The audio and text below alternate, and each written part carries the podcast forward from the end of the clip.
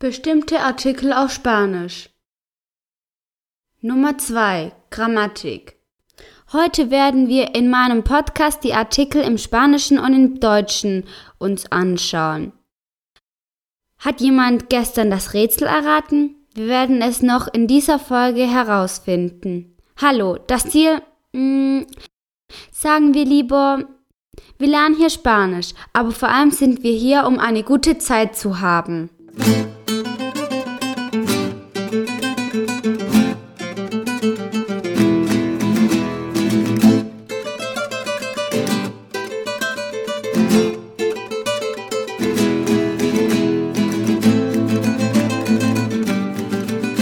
Willkommen bei April FM, Ihr Podcast, um Spanisch mit Spaß und mühelos zu lernen. Hier spricht April. Wort des Tages. Vamos. Kommen.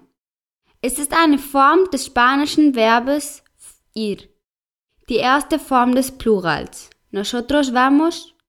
Wir gehen.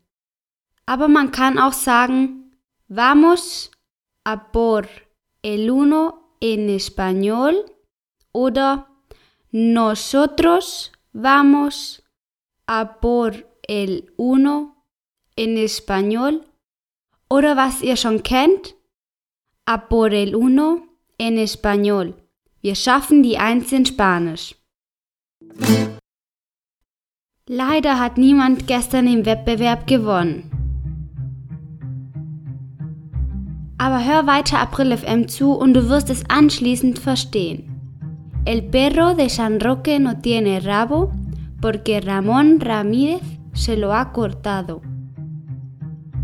Es ist ein Satz, ein so gesagter Zungenbrecher.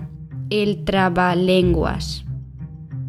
Es enthält viele Rs, damit man die Aussprache des Rs im Spanischen R schneller lernt. Es bedeutet, dass der Hund von Roque keinen Schwanz hat, weil Ramon Ramirez es geschnitten hat. Grammatikabschnitt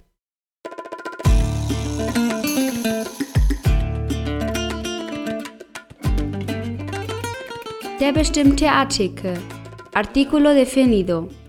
Es gibt vier bestimmte Artikel im Spanischen. El, la, los, las. El, der, ist männlich Singular. La, die im Deutschen ist Feminim, Femininum Singular. Los, die ist Maskulinum Plural. Las, die ist Femininum Plural. Der Artikel steht genauso wie im Deutschen immer vor dem Nomen. El gato, die Katze. La casa, das Haus. Los gatos, die Katzen. Las casas, die Häuser. Im Spanischen haben wir keinen bestimmten neutralen Artikel wie im Deutschen das. Das Haus auf Spanisch ist la casa und weiblich.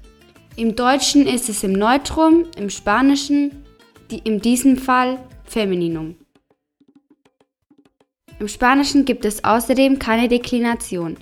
Die Artikel bleiben immer gleich in jeder Satzposition.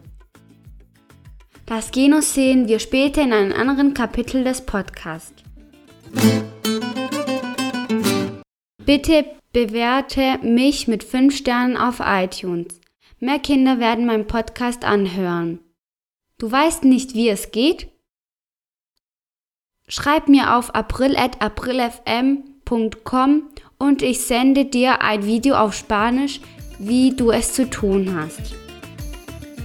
Mal sehen, ob du es dann mit einer spanischen Anweisung verstehen kannst. Das schaffst du bestimmt. Bitte schreib mir einfach. Das ist alles für heute.